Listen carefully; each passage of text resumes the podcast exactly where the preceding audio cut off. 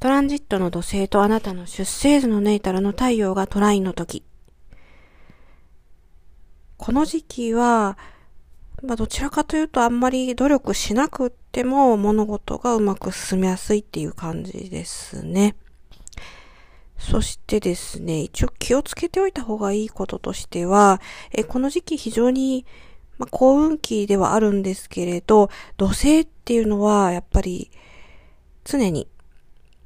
まあ、努力を陰でするように要求してくる星ですよね。したがって、この時期が結構こう楽だからっていうことで、まあこう、適当にやり過ごしていると、やっぱりこのトランジットにずっと留まっているわけではなくって、まあ、今後ね、いろいろまた、この土星トランジットと太陽の絡み、例えば、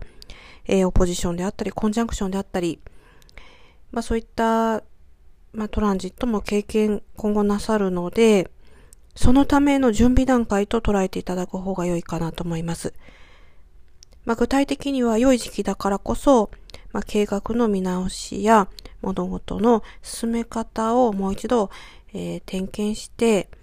そしてよりスムーズにいくように、えー、持っていく、えー、そういったこう見直しをして、えー、いくべきではないかと思います。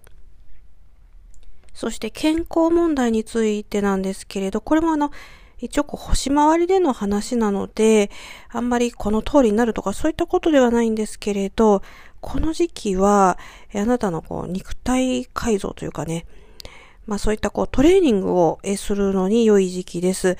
えのんべんだらりと過ごしているのはちょっともったいないですね。非常にエネルギーが溢れているので、ぜひ、え何かこう、ご自宅でできる運動なんかも取り入れていただいたらいいんじゃないかなというふうに思います。